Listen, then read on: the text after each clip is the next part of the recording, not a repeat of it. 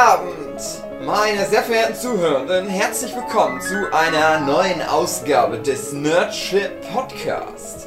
Heute mit dabei Jochen Störzer, Hey. David Filecki, Hey. André Diaz, Hey. Philipp Petzold Hey. und meine Wenigkeit Marcel Hugenschütt. Und heute geht es um S, S2, Stephen King, alles, was jemals geschrieben worden ist. Punkt. Nicht nur von, das wird der längste Podcast der Welt. Nein, es wird ganz kurz, weil, also, naja, wir sehen es dann ja, ja. Lasst euch mal überraschen, worum es in dem Podcast geht. Ich weiß es auch noch nicht. Stephen King oder was? Dave! Stephen King ist ja seit Jahren auch auf unserer große weiße Wahlliste von Themen, wo wir immer wieder viel drüber quatschen, dass wir das mal machen. Dann machen wir es immer nicht, weil wir zu viel Angst davor haben. Und ich Das wollte. große Comeback des Nurture Podcasts. Ja, Habt ihr schon den King. großen dunklen Turm-Podcast gemacht? den Mhm. haben wir mal Ja, gemacht. das Also, ist, glaube ich, das ist mein, meine schlimmste Folge von allen Nurture Podcast-Folgen. äh, warum? Weil Warst die gingen nicht am kürzesten Zeit zu der Zeit, so 45 Minuten oder was. Und ihr seid Oh. so hart abgedriftet zu irgendwelchen Rezepten. Das war dann so langweilig für mich. Was? Zu, zu was? Ja, ihr seid irgendwie mit Rez auf Rezepte abgedriftet. Völlig random. Ja, ey, man muss echt mal sagen, wir Ja, saßen da rum, wir saßen da rum und dachten, ja, wir haben doch diesen Podcast, zu dem wir nie was aufnehmen. Genau. Das ist ja auch Folge 4 oder so. Und da haben wir, das saßen wir bei mir in der Stube, das war so im Rahmen vom, glaube ich, ersten Workshop bei mir oder sowas, ich weiß nicht mehr genau. Und wir, wir saßen beide auf so einem albernen Stuhl mitten in der Stube, nicht mal auf dem Sofa und gucken so im Raum rum. Ja, über was könnte man mal quatschen? Na, Buffy haben wir ja schon durch. Gibt es überhaupt noch ein Thema, zu dem wir eine Meinung haben? Und das erste, was ich sehe, war die Graphic Novel von Der dunkle Turm, die ich halt damals nochmal gelesen habe. Und da dachte ich, ja, dunkler Turm. Und ich hätte nie damit gerechnet, dass Hugi sagt, ja komm, mach mal. Ja, es war halt Zufall, dass ich da die ersten zwei Bücher gerade gelesen hatte. Ja, Also, wie es manchmal so ist. Und das war der große Moment, wo es dann wieder losging mit dem Nurture ja und dann ging es aber auch recht schnell. Also dann kamen Ja. viele Folgen erstmal hintereinander, aber am Anfang nur so ohne so richtigen Weg zu finden, weil dann kam ja die mit, der, mit den Eierkartons von der Leipziger Buchmesse, mit der ganz schlechten Soundqualität, wo Hugi Jahre im Labor von Böse, Sennheiser und Teufel, also ich meine die Firmen, die Kopfhörer machen, rumexperimentiert hat mit Eierkartons. Und dann hatten wir da diese furchtbare Soundqualität und niemand hätte damit gerechnet, dass nach dieser schlechten Serie noch jemals wieder eine Folge Nurture Podcast rauskommt. Und Es ist jetzt? gut, dass wir nie Kommentare bekommen. ja. Weil nach der Folge hätten wir dann nicht weitergemacht. Da wäre Ja. ihr selig zerstört geworden. Und André, das, das war dann ja bestimmt bei dir aber auch eine der ersten Folgen, die du gehört hast, oder? Na, Wenn du es chronologisch richtig rumgemacht Nee, nee, hast. nee, also ich hatte erstmal nur das rausgehört, was mir gefiel. Meine Okay, ein Einstiegsfolge Glück. war ja Don't Hug Me, I'm Scared, Dann scared fuck und dann me, I'm Dragon Ball. ja. Genau. Und dann habe ich so, dann irgendwann fing ich an, systematisch durchzuhören. Und ich Mhm. weiß eben noch, dass das für mich so die ödeste Folge war. Ach, schade. Ja. Ich kenne die ja nicht, die Folge. Es ist ja schon so lange her. Also Ja. es tut mir ganz sehr leid, dass wir da nicht so delivered haben. Mittlerweile, da haben wir da unsere Gag-Routine am laufenden Band und da ging es halt anscheinend um Rezepte, wenn du das so sagst. Ja, Was für Rezepte, André? das weiß ich nicht mehr. Irgendwas. Kann man das heute noch Also mal ich erinnere mich dunkel, es könnte irgendwas mit Suppen gewesen sein. Irgendwas Oh nein, die schlechtesten aller in, Rezepte. Suppen. Ihr seid irgendwie in, in, in, ins, ins Fischige abgedriftet. Ja, aber das spricht ja auch für einen dunklen Turm. ja, also ich muss mal ganz ehrlich sagen, und, und, und jetzt komme ich wieder zu dem ursprünglichen Thema zurück. Wir haben ja heute den Philipp da und der Philipp, der ist der größte Stephen King Fanboy der Welt. Und dann haben wir aber noch eine bei uns in unserer Gruppe, nämlich die Vera Strobelmeier. Schöne Grüße. Und die ist auch der größte Stephen King Fanboy der Welt. Und ich wollte die beiden immer mal gemeinsam bei einem Workshop haben, damit wir das bequatschen können. Und das ist nämlich der Grund, warum wir da nie angefangen Boxen. haben. Ich wollte ich wollt gerade sagen, wer weiß, wie das ausgeht. Ja, das ist halt das Problem. Und äh, Philipp ist ja auch zweifacher Papa und, und ich will ja das Familienglück nicht ruinieren, weil er dann auf einmal so andere Stephen King-Fan-Mensch auf der Welt trifft. Das ist ja mhm. noch so ein bisschen Geheimtipp, Stephen King. Und das haben wir jetzt aufgegeben. Wir haben jetzt gesagt, scheiß auf die, nee, also im positiven Sinne, scheiß auf die Vera. Wir holen das auch nochmal mit Vera nach, aber wir, wir machen jetzt wir machen nicht den, mehr. den gleichen Podcast nochmal mit Vera. Ja, genau. genau. Dann gucken wir mal, wer besser Im positiven Sinn, scheiß auf die Ach, das hört die oft. Ähm, ja, und dann würde ich mal sagen, wir schneiden immer nur Philipp raus und lassen nur die Parts von Vera nochmal einsprechen. Könnten machen wir so. Unsere Parts wird, wieder mehr wird eh wieder genau dasselbe sein. Und deswegen machen wir halt jetzt nicht, und da muss ich jetzt schon mal Hookies kleine Kindheitsträume zerstören. Wir werden jetzt nicht ja. den Rundumschlag machen, sondern wir werden jetzt das ganze große Thema Stephen King zerbrechen in viele kleine Puzzle. komplett und über Suppen sprechen. ja, genau. Aber das ist halt, das ist halt so schade beim dunklen Turm. Da kann ja Philipp gleich mal was dazu erzählen. Das ist ja das Werk, das alles zusammenhalten soll. Aber ich finde, das ist auch gleichzeitig irgendwie so das zerfahrenste und auch nicht so gelungene Werk von Stephen King, wo der irgendwie falsch mal abgebogen ist bei seiner Vorstellung von seinem Multiversum. Philipp, du hast ja schon mal mir im Vertrauen mal gebeichtet, dass du auch nicht so drin bist bei diesem dunklen Turm, oder? Null. Das meiste, was ich vom dunklen Tor weiß, weiß ich aus eurem Podcast. Ach, oh. da siehst du, André. Suppen. Also ich habe also an die Suppengeschichten kann ich mich nicht mehr erinnern, aber ist ja schon eine Weile her. Ja, musst nochmal anhören. Bei den ganzen Stephen King Büchern und Hörbüchern, die ich gelesen habe und gehört habe, war Dunkler Turm nie dabei. Ich habe zwar bestimmt zwei, drei Bücher davon rumliegen, aber King und Fantasy hatte ich immer ein bisschen Angst, bis ich dann letztens mal ähm, Die Augen des Drachen, glaub heißt es, gelesen habe das ist ja dann eigentlich ein Märchen, kann man fast sagen, von Stephen King. Kommt jetzt, äh, ich glaube, auch als Serie raus. Ich weiß nicht, wer sich das gekrallt hat, aber soweit ich weiß, wird das ver verwurstet, wie alles von Stephen Na, King. bestimmt Netflix. Ich glaube, Netflix hat das gerade exklusiv, das hm. Stephen King-Zeug. Naja. Und äh, da dachte ich mir, okay, das kann er eigentlich auch ganz gut, aber Dunkler Turm ist halt wieder die Masse, die mich abschreckt, wo ich denke, oh Gott, da anfangen und ihr wart ja auch nicht so begeistert vom ersten nee. Band.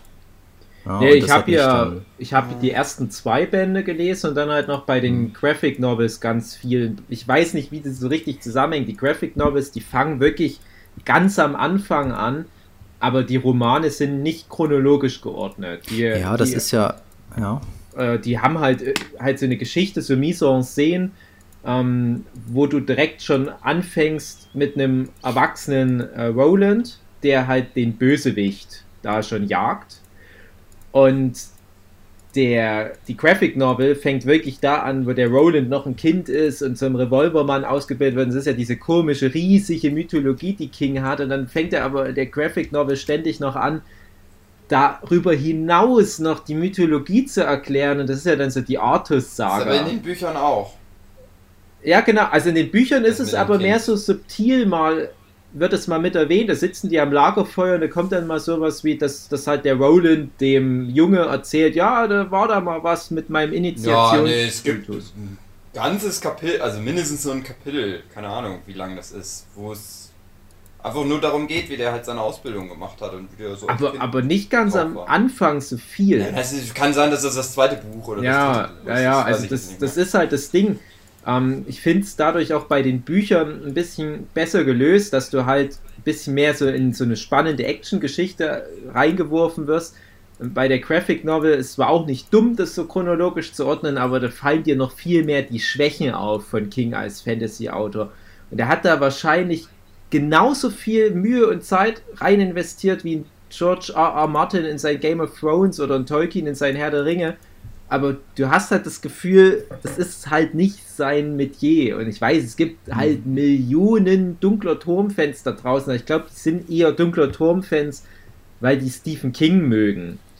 Und ich glaube, wenn du diesen ganzen Fanservice-Aspekt aus dem dunklen Turm rausnimmst, dass der halt dann auch zu verschiedene äh, Schauplätze nochmal aufsucht, die man aus anderen Romanen kennt, oder dass die halt was weiß ich, die, die Frau aus Misery nochmal treffen oder halt so ein Wesen wie den Pennywise, aber ja, ähm, dann wäre das halt sehr irrelevant, das ganze Dunkler Turm-Franchise.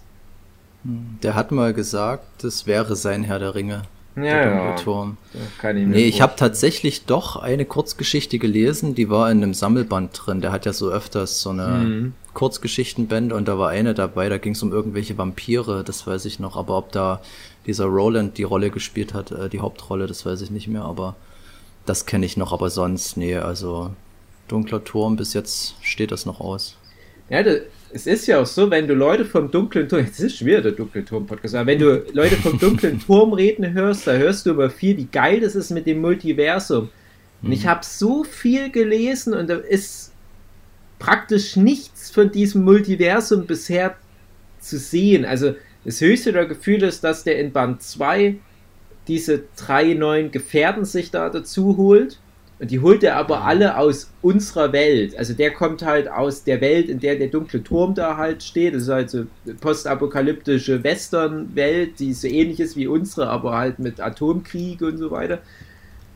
Und dann denkst du, okay, der hat jetzt irgendwie so Devices, so Dimensionsportaltür oder was. Und das Konzept ist, der kann da in alle Welten, ne? Ja, der kommt da halt in unsere Welt. Wie langweilig. Aber der scheint ja dann nochmal irgendwann in mehr so fantastische Settings reinzukommen und es ist ja alles da. Also das, der, Stephen King hat halt für den dunklen Turm halt so eine Basis geschaffen, wo halt um diese Welt drumherum gibt es noch so ein Universum mit so Lovecraftschen Cosmic Horrorwesen und so weiter. Und du denkst, ah, das wird doch mal geil.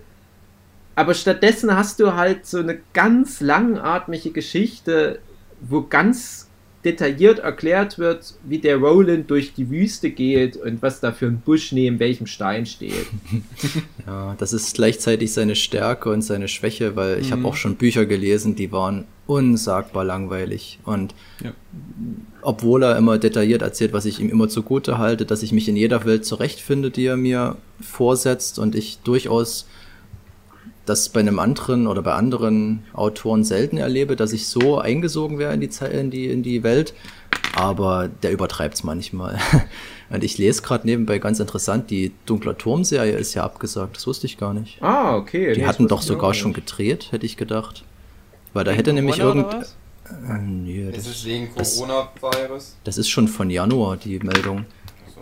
Aber da hat er sogar irgendein Deutscher mitgespielt, weil ich hatte dem mal bei Instagram deswegen gefolgt, weil er irgendwelche Setbilder veröffentlicht hat. Hm. Tja, da war es das auch schon wieder. Also doch die Bücher lesen. Ja, die Serie sollte doch auch an den Film, den die mal mit Idris Elba gemacht hatten, anknüpfen, oder? Ich dachte gerade nicht. Also ich hatte ja das blöd, weil mal, der ist ja gefloppt.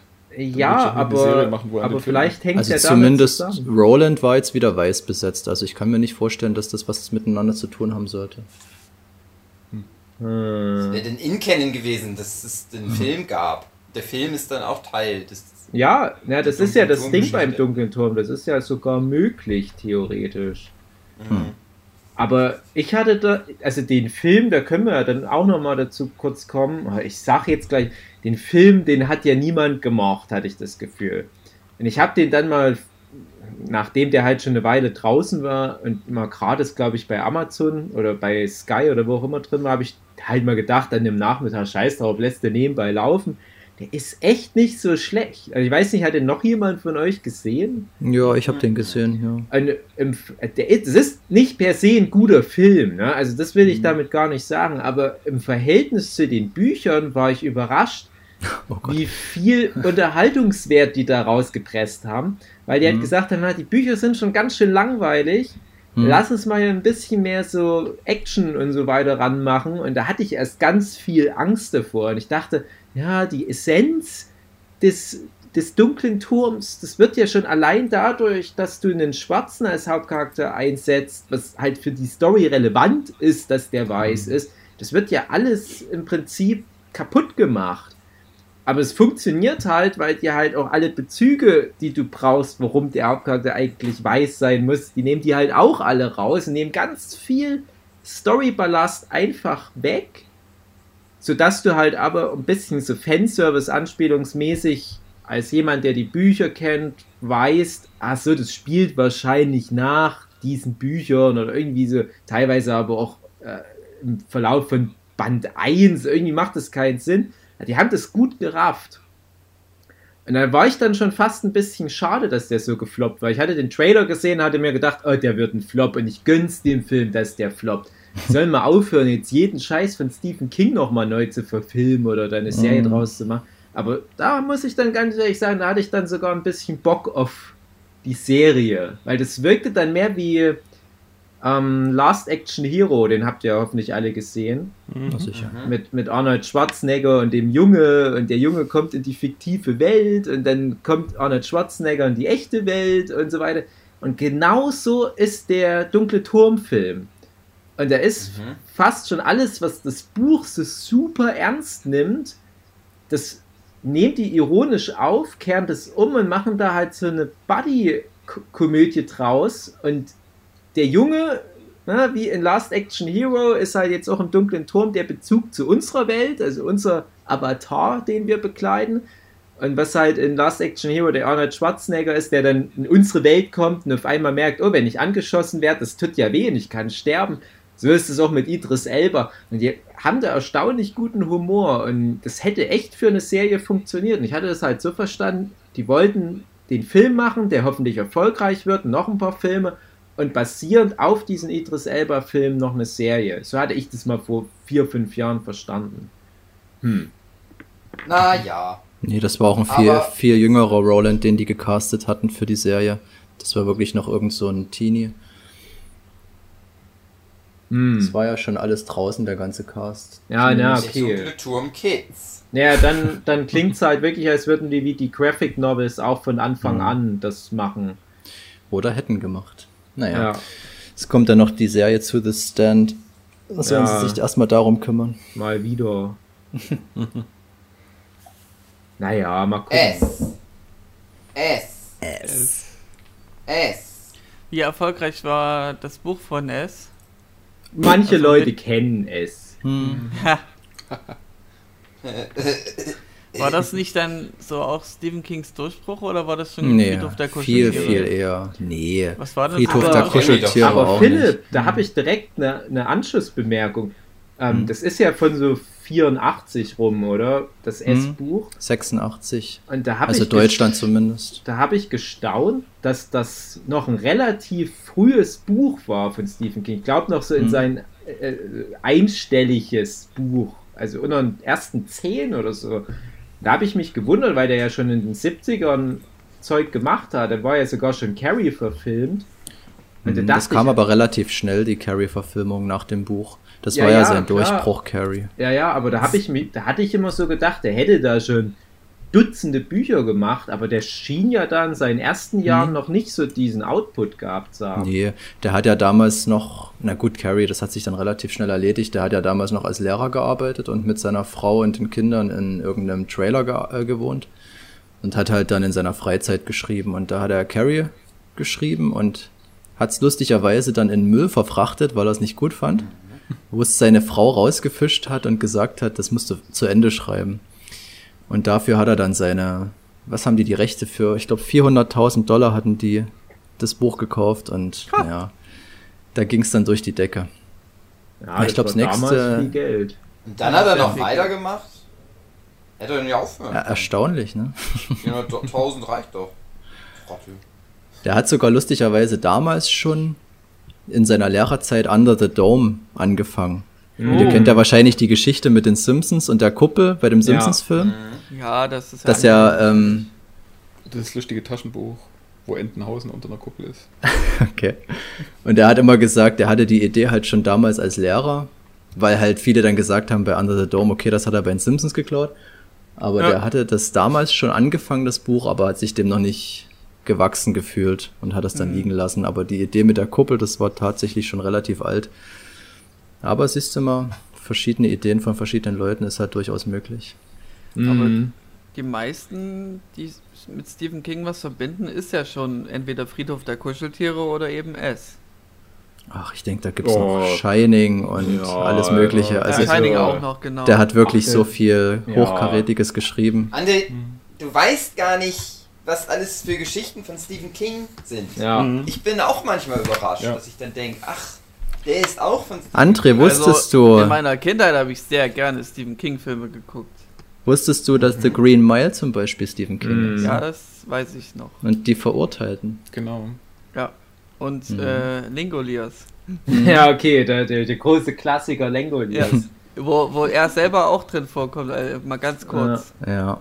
Ja, der kommt. Oh ja, da können wir gleich mal eine, da können wir gleich mal eine Brücke zu S2 ja, schlagen. Ja. Sein.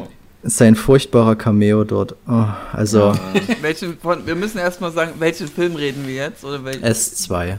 also Ja, hier das neue S2. Parts Cap Genau. Ch Chapter 2, okay. Das andere war ja eine Miniserie, also. Genau. Stimmt, okay. Genau. Waren auch zwei Filme. Ja, also es gibt den alten Film.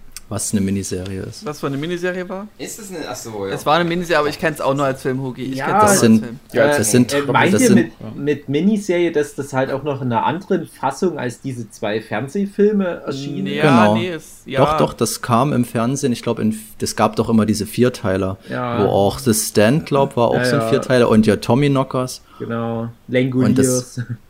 Ja, genau, genau. Wobei ich Langoliers gerne gelesen habe. Das, die- das war ja auch bloß eine Ich Kurzgeschichte. mag auch Das war, den Film. Also, ich Ja, habe ich den damals Auch geguckt, als er rauskam. Der war super wer hat denn letztens erwähnt, dass er den Film ganz gut fand? War das bei Kino Plus, wo die über Into the Night geredet haben? Ich glaube, da hat ja Eddie gesagt, das ist halt Langoliers nochmal, so im Großen und Ja. Ganzen. Das war so mein, auch mein Gedanke, das erinnert mich so ein bisschen an Langoliers. Und ich, irgendjemand hatte auch erwähnt, dass er den, die, die naja, Miniserie, den Film, wie auch immer, ganz gut fand. Ich habe den auch gesehen, war schon okay. Am Ja, coolsten waren die, wegen, naja. Also, am coolsten waren die Effekte am Ja. Schluss. ich, man hört halt heute manchmal, dass das ein schlechter Film ist und die Effekte Naja. scheiße. Wo ich den Mitte der 90er geguckt habe im Fernsehen, ne, also Mitte der 90er als kleines Kind, kennst du das ja noch nicht so, wie, wie solche Effekte Ja. aussehen sollen. Ich fand die gruselig. Also ich habe da richtig Spannung empfunden. Na, wie ihr wisst, ich fand das Konzept ja geil. Ja, Weil da vielleicht- da haben wir schon öfters mal drüber geredet, weil gerade der, dieser verrückte Business-Typ, Hm. der da war, den kannte ich halt vorher aus der Ein Grieche in Chicago-Serie. Mhm. Und da war er halt witzig und dann dachte ich immer so, ach, das ist ja witzig, dass der da auch mit dabei ist. War das So der eine mit völlig dem, andere Rolle. mit dem Little Girl? Was Ja, immer genau. bei, Mhm. wie hieß es, äh, bei Doug Walker kam das doch, ne? ja, ja, stimmt. Little Girl. Genau. nee, ich habe letztens mal einen Film gesehen, wo ich auch gedacht habe, für die damalige Zeit war der echt cool von den Effekten her. Das war, Gott, wie hieß denn der? Nachtschicht oder? Na, Na, da na, haben die so eine, Nachtschicht das war, mit, ja, mit, wo die diese, ähm, wo die diese, dieses, mit diese Nikolai Firma von den Costa- Ratten befreit haben. Da war unter dieser Firma, dann waren ganz viele Ratten und da war so eine riesengroße Ratte am Schluss. Das war so, so ein Rattenfledermausviech und das war echt cool gemacht. So. Also den habe ich, den gab es, keine Ahnung, bei YouTube oder so. Also dachte ich mir, okay, guckst du mal an, wird bestimmt nichts sein, aber der war erstaunlich gut. Also die hatten damals schon, naja, das ist halt immer Stephen King, ne? Das, den seine Geschichten adäquat umsetzen. Hm. Ja, die sind ja generell, hat es immer irgendwas mit, mit Monstern zu tun oder Aliens. Nö. Nee. Nee, gar nicht. Gar nicht. Das stimmt nicht. Ich würde sogar sagen, ich würde sogar sagen, das ist nicht mal Hälfte Hälfte. Also du Ja, hast so viel ja. psychologischen Horror Also- bei King. Ich kann mich kaum noch an den an diese Miniserie von S erinnern, was filmisch da drin vorkam. Aber jetzt, Mhm. ich hatte jetzt gestern und heute jetzt nochmal beide Parts gesehen. Ähm, Und da sieht man ja irgendwas vom Himmel fliegen. Also wahrscheinlich ist diese Form von S ja ein außerirdisches. Es ist Ja, aber das, immer das so ist ja, Art das ist ja bezieht sich ja nur auf S, deswegen macht er ja nicht bloß Alien-Geschichten. Ja, Ja. Oder Es ist meistens irgendwas Übernatürliches. Ja. Aber, Aber du hast halt auch so eine- Oder Aliens oder Geister. oder Also irgendwas. selbst, selbst, dass es oft was Übernatürliches ist, da würde ich auch schon sagen, ähm, ja, das sind halt die Geschichten, die verfilmt werden und dadurch auch populärer sind, aber ich Mhm. habe, also komischerweise, ich habe nicht so viele Bücher von Stephen King gelesen, also mittlerweile im Laufe meines Lebens vielleicht auch so zehn oder so, das ist ja jetzt gar nicht mal so wenig, aber Für Stephen komischerweise, Gro- schon. bitte? Für Stephen King-Verhältnisse schon. Ja, das ist es halt für Stephen King-Verhältnisse schon.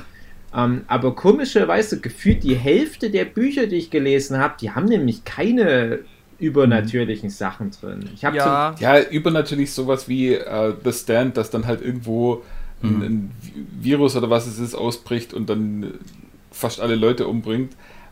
Das würde Und- ich auch noch damit reinziehen. Also klar, es ist nicht, nicht übernatürlich. Es ist, es ist ja, Ja, ja, Das aber, aber- aber da, da gebe ich dir auch schon den Punkt, also da will ich noch nicht mal drauf hinaus. Und ja, klar, äh, ein, ein Großteil seiner Romane hat dieses Element, aber wo ich dann auch noch hin, viel dystopische Zukunft und so. Ja, aber, aber wo ich tatsächlich noch hinaus will, ist, dass das auch viel ja auch eine Metapher dann ist. Also es gibt halt wirklich so Sachen Ja, wie äh, äh, Stand by Me oder der Roman hieß anders oder ähm, die, die Verurteilten oder das mit diesem Nazi, wo, wo der Junge aus der Nachbarschaft den Nachbar als, als Nazi enttarnt und so weiter. Es Mhm. gibt halt solche Geschichten, Der das sind halt so, so ein paar, die ich äh, gelesen habe, die haben halt null fantastisches Element.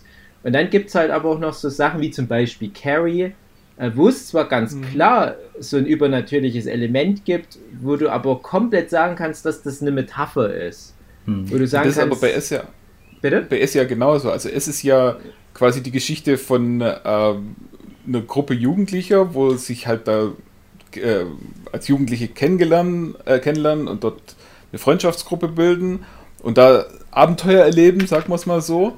Und dann eben, äh, wie man dann sich Jahre, Jahrzehnte später nochmal trifft, um, um irgendwie alte Zeiten auferleben zu lassen und dann merkt so, ah ja, man hat ja eigentlich schon ziemlich viel aus der Vergangenheit vergessen und man hat das vielleicht ein bisschen romantisiert und, und es war vielleicht gar nicht so gut und man muss dann eben mit den mit den unangenehmen Zeiten aus der Kindheit eben auch zurechtkommen. Also da ist es auch ganz klar eine große Mhm. Metapher für sowas. Genau, also der hat halt seine Geschichten, wo er wirklich nur so Fun übertrieben hat, äh, Rasenmähermann oder Ja. äh, äh, was hatte ich gerade? Christine, ne? Also da fällt mir Es gibt eine schwer, ganz da tolle, die Metapher. es gibt eine ganz, ja, ja, äh, es gibt eine ganz tolle Geschichte in Bazaar der bösen Träume, wo es einfach nur darum geht, dass sich zwei Parteien, also zwei Nachbarn mit einem Feuerwerk versuchen zu überbieten und das artet dann so aus, dass irgendwas abfackelt und die sitzen dann bei der Polizei und das sind dann auch solche Trottel. Das ist extrem geil geschrieben. Also das ist ja wirklich so eine Comedy-Geschichte, was du bei King dann relativ selten findest, obwohl Witz immer ein großes Thema ist bei ihm. Es ist immer so ein unterschwelliger Humor oder so ein Ja. ähm, ja, es gibt ja meistens ein Charakter oder mehrere Charaktere, wo halt die ganze Sache auch nicht, nicht ernst nehmen oder versuchen, Hm. das mit, mit Humor so ein bisschen zu Du überspielen. hast auch immer ganz, ganz viel deutliche Sprache. Also ich weiß ja nicht, ob ihr schon mal King erlebt habt, wie er auf einer Bühne abgeht. Also der Typ hat schon fast Stand-up-Comedy-Qualitäten. der Typ ist hammerwitzig, wenn er auf der Bühne ist. Also der hat schon, gerade was er so mit Sprache macht in seinen, in seinen Büchern, ist immer ganz lustig. Also, ähm, es gibt ja, Stephen King schreibt ja immer noch. Und es gab eine Phase bei mir, da habe ich einfach ein, das aktuellste Stephen King Buch gelesen. Hm. Ähm, als ich es durch hatte, habe ich mir gedacht, oh, ich freue mich schon drauf, wenn das dann verfilmt wird, weil ich ja, weil ich dann so eines der ersten Bücher habe, die ich gelesen habe im Vergleich um, dem, mit dem Film, dass ich das vergleichen kann. Aber das war irgendwie so ein Buch, wenn man drüber nachdenkt, den kann man nicht so richtig verfilmen. Irgendwie, das wurde so nicht fassbar geschrieben. Also das ist das Faszinierende, was ich da bei Stephen King fand, war äh, das Buch Love, falls du das kennst. Das habe ich tatsächlich noch nicht gelesen. Ähm, ich fand, das kann man irgendwie nicht verfilmen, weil das so irgendwie so traumhaft ist, aber irgendwie nicht greifbar. Es ist Mhm. schwierig zu beschreiben. Es ist nur noch das Gefühl, was mir übrig blieb, weil es ist schon viele Jahre her, wo ich das gelesen hatte. Kam 2006 raus. Ja, das war dann noch recht frisch. Und ähm, ja, es wurde bisher nicht verfilmt. Und das war eine große Hoffnung, die ich in S2 gesetzt habe, dass die mir endlich meinen kosmischen Horror geben. Weil ich mir dachte, okay, damals haben sie es versucht. Das war halt ein bisschen lustig, aber jetzt wären eigentlich die Möglichkeiten da gerade ähm, zwar nicht so weit weg von Annihilation, der Film mit Natalie Portman. Und da fand ich das Ende halt richtig geil. Und so hatte ich mir das vorgestellt. Macht das mal richtig weird und das muss nicht jeder verstehen. Es können auch Ich Leute mit geil. Fragezeichen aus dem Kino gehen, das ist mir völlig egal, aber gebt mir das weil ich meine, im Buch ist es schon ziemlich weird mit Zunge verbeißen und durch den Kosmos fliegen und den ganzen Quatsch. Und das hätte ich halt wirklich gerne gesehen, dass das mal jemand sich traut anzufassen, so. Tja, und dann, was kriegst du am Ende? Ja. Hm. Das war halt sehr enttäuschend. Ja, aber da, wir hatten ja mal ein ganz kleines bisschen, als ich meine S2-Review geschrieben hatte, das Mhm. Thema. Genau, genau. Und äh, da gab es so ganz komische Reibung, fand ich, weil ich habe das Buch nur auszugsweise gelesen. Ich habe so ein paar Highlight-Szenen mir mal angeguckt, aber das war schon, nachdem ich halt die alten Filme mal gesehen hatte. Irgendwann mal in frühen 2000 oder so habe ich mal diese Wissenslücke versucht zu schließen. Jetzt nochmal, als jetzt die neuen Filme rauskamen. Und dann direkt der, der erste Teil von, wann war das, 2017? Ja. Da sind wir uns ja vielleicht sogar alle einig, dass das halt wirklich ein sehr guter Film ist. Ich fand den gut. Ja, und ich hatte halt auch das Gefühl, alle im Kino waren total beeindruckt. Ich war direkt wieder so gehypt und hatte gedacht, ah, jetzt lese ich nochmal dieses über 1000 Seiten dicke Buch. Nicht gemacht, aber halt auch nochmal so ein paar einzelne Szenen mir rausgefischt und da nochmal was nachgelesen. Aber ich kenne halt schon das Ende auch. Und ich hatte dann immer so das Gefühl, was ist denn jetzt besser? Der erste Teil, der hat ja so gut funktioniert, ist ja auch der erfolgreichste, äh, also Horrorfilm, was Box Office anbelangt, nicht was Gewinnspanne anbelangt, äh, Paranormal Activity und sowas, da kommst du nicht Mhm. an. Aber du hast da ja wirklich Mainstream-Publikum mit schwierigen Stoffen abgeholt. Ja, wirklich, was auch Jochen vorhin schon angesprochen hatte, so dieses, äh, dieses ganze Coming of Age und, und auch heikle Themen, die junge Leute betreffen. Und hättest du das jetzt äh, gemacht wie im Buch, glaube ich, du hättest das geopfert. Aber was haben sie stattdessen gemacht? Die haben so, finde ich, eine halbherzige Lösung. Die haben ein bisschen was davon, ein bisschen was wie im Mhm. ersten Teil, und, aber auch gleichzeitig noch mit den neuen Schauspielern und so einen komischen, fast schon Meta-Humor, sage ich jetzt mal. Und ich habe den zweiten Teil, obwohl das selber Cast über weiteste Strecken, selber Regisseur, von vornherein als Zweiteiler angelegt. Ich habe das trotzdem wie so eine Persiflage auf den ersten Mhm. Film schon fast Es ist lustig, dass du das sagst, weil das wäre genau ein Punkt gewesen, den ich anspreche. Es wirkt wie, als hätte das ein Fan vom ersten Teil gemacht und hat aber Ja. nicht verstanden, was den ersten gut gemacht Das hat. war Genau. genau mein Gedanke. Ich habe den Film ja heute, ist jetzt gerade eben noch gesehen gehabt. Ich Ach so, du hast den vorher noch gar nicht gesehen gehabt. Nee, nee, oder ich habe jetzt vor, vor einer Dreiviertelstunde beendet gehabt. Und, äh, also Jochen ja genauso. Ja. Ähm, und mein Gedanke war wirklich, naja, also irgendwie, irgendwie ist der Film wie ein Remake von dem ersten Teil, nur dass die alle erwachsen sind und die äh, Horrorszenen ungruseliger sind. Ja, leider. So hat sich's angefühlt. Das ist witzig Ich, äh, halt irgendwie auch. Und das Ding ist, äh, ich hatte jetzt nicht so viel Schlaf und äh, ich hatte damit zu kämpfen, nicht wegzupennen. Also ich hatte die, weil ich zu spät angefangen habe, musste ich die letzte halbe Stunde in doppelter Geschwindigkeit angucken.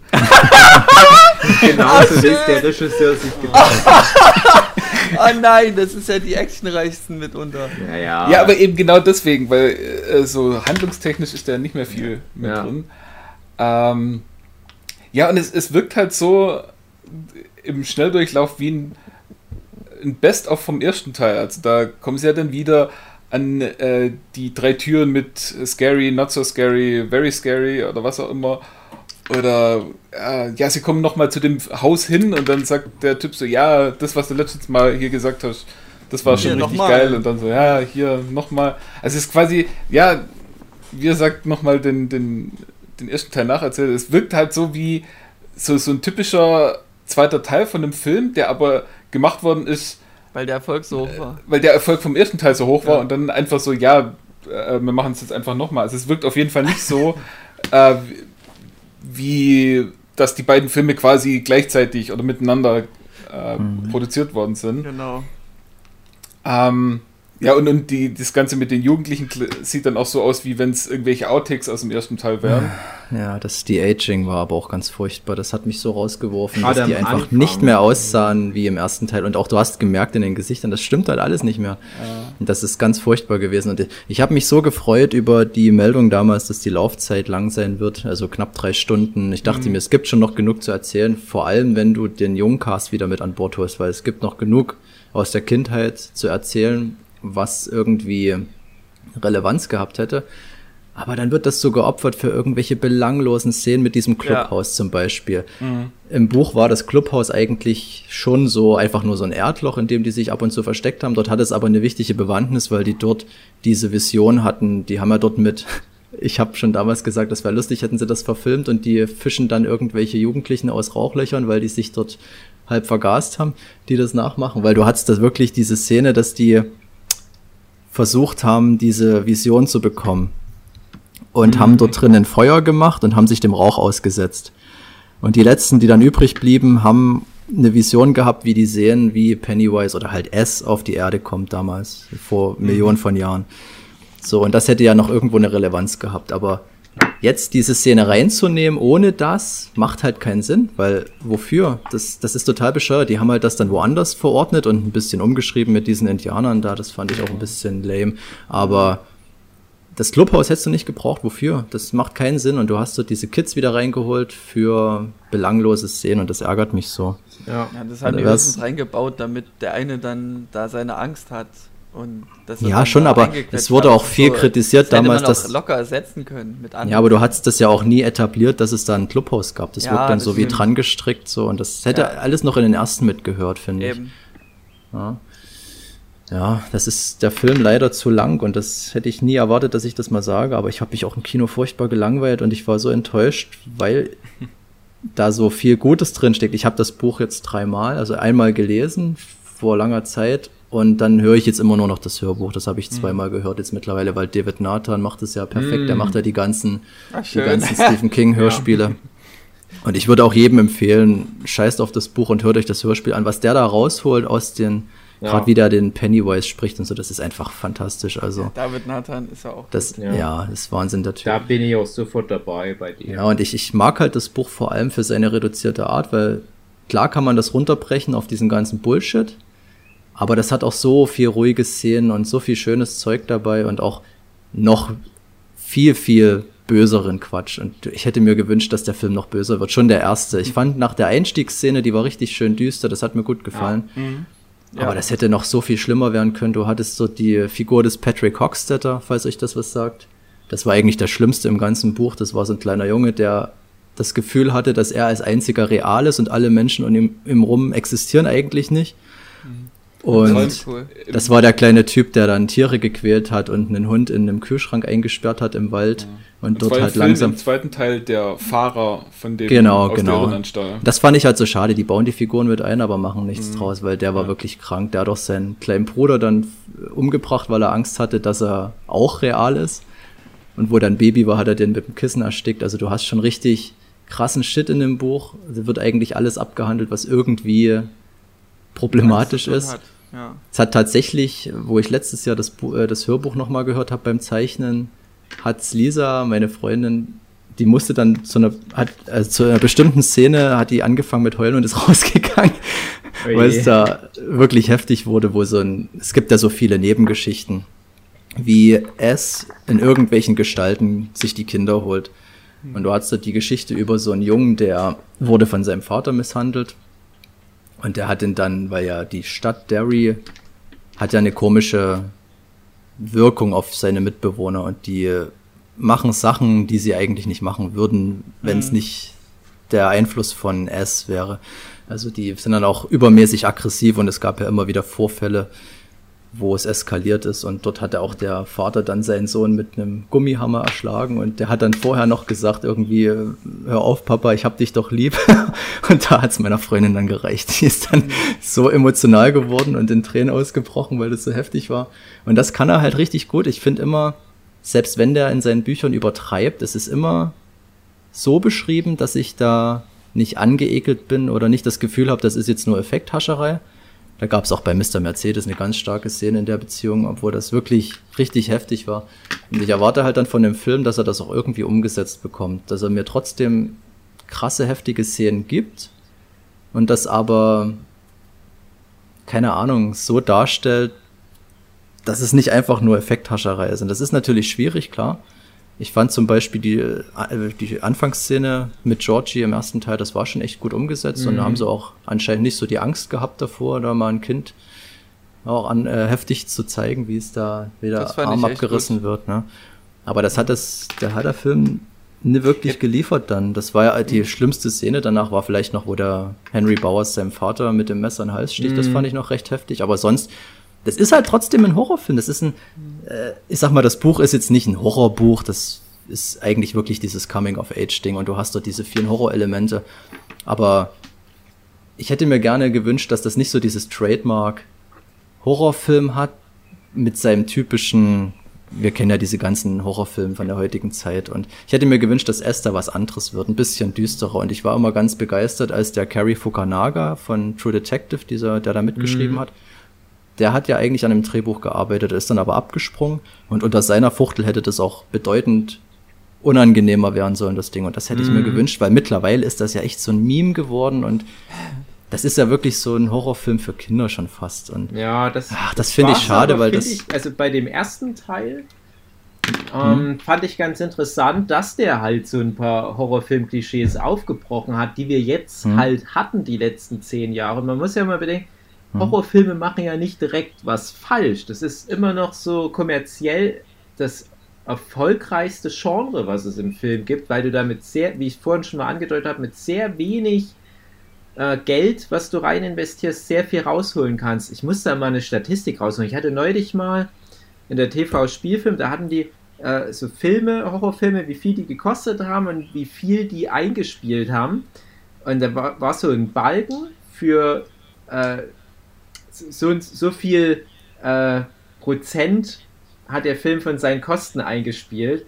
Und da war, glaube ich, echt bei, bei einem Film, es kann echt sein, dass Paranormal Activity war, das hatte irgendwie so das 60.000 Prozent von seinen Produktionskosten eingespielt oder so. Hm. Und da war der Balken so lang, da musste dann die TV-Spielfilmredaktion hinschreiben, wir können den Balken nicht komplett ähm, hier abbilden. Stellen Sie sich vor, der wäre 26 Meter lang.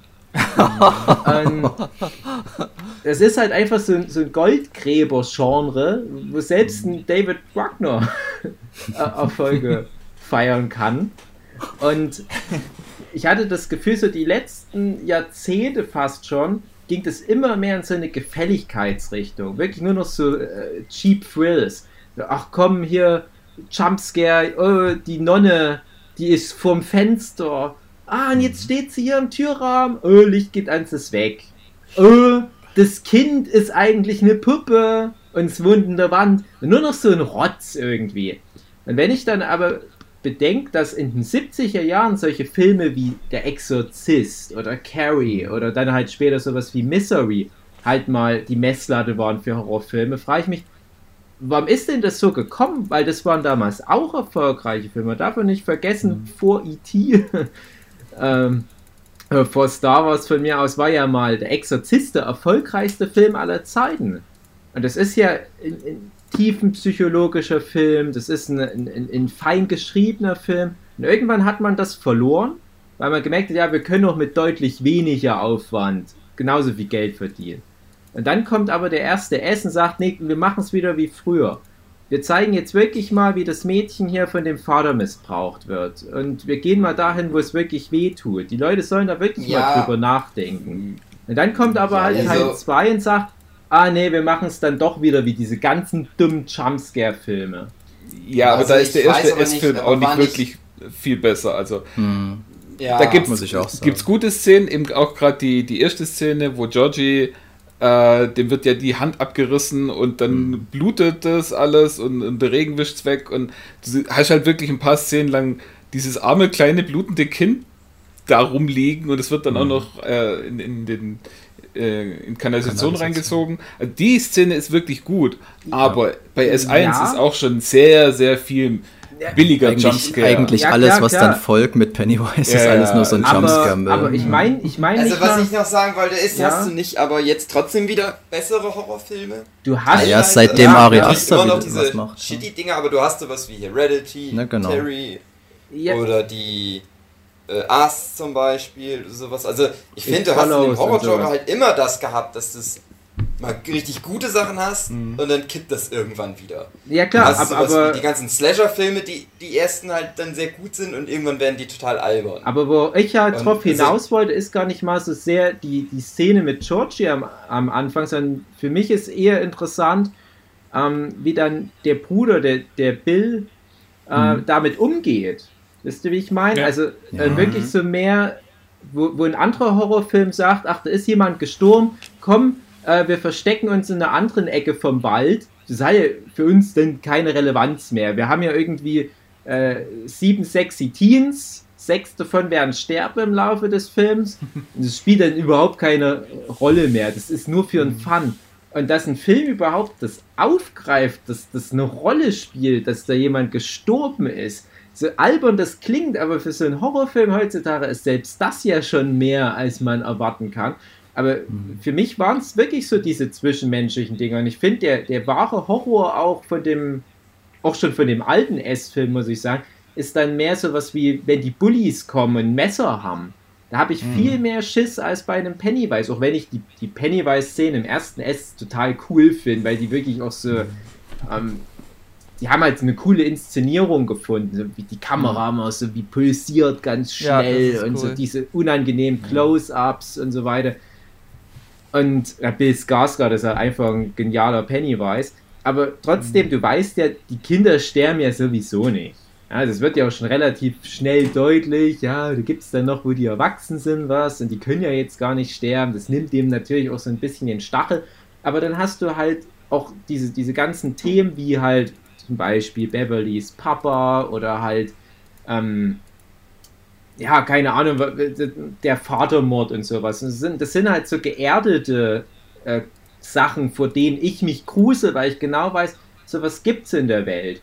Und das ist ja das, was die von Huki angesprochenen moderneren Horrorfilme, wo wir auch in der Halloween-Folge letztes Jahr sehr viel drüber geredet haben, was die wieder sich mehr trauen. Komm, lass uns mal wirklich so, so echte Themen als gruselig wieder ausprobieren. Also mehr in die Psycho-Richtung. Ja, genau. Also, dass man wirklich was nimmt, was es in der echten Welt gibt und vielleicht mit so einem metaphorischen Überbau in Form von einem Monster, zum Beispiel der Babadook, ja, wo, wo halt ganz eindeutig eine gewisse Problematik im Raum steht, ohne den Film zu spoilern. Und dann packst du da noch die Metapher mit dieser Schattengestalt über den Film drüber. Aber die meisten Horrorfilme gehen ja gar nicht mehr so weit. Also so ein Saw oder ein Paranormal Activity oder ein Insidious und so weiter, die tun alles so, als hätten die noch irgendwas, irgendeinen Überbau. Haben die aber alle nicht. Annabelle oder so ein Rotz. Das ist halt wirklich nur für halt, wie gesagt, diese Cheap Thrills hier und da ein paar Jumpscares, aber die Annabelle-Puppe, die steht ja jetzt nicht für Depression oder sowas, weißt du? Und das, das fand ich in dem ersten S-Film, dafür, dass es halt dann doch auch über weite Strecken so ein Mainstream-Popcorn-Film war, erstaunlich mutig, wie der da rangegangen ist. Ja, schon, aber das liegt ja dem Buch zugrunde. Das war ja im ja. Buch schon enthalten und noch viel mehr.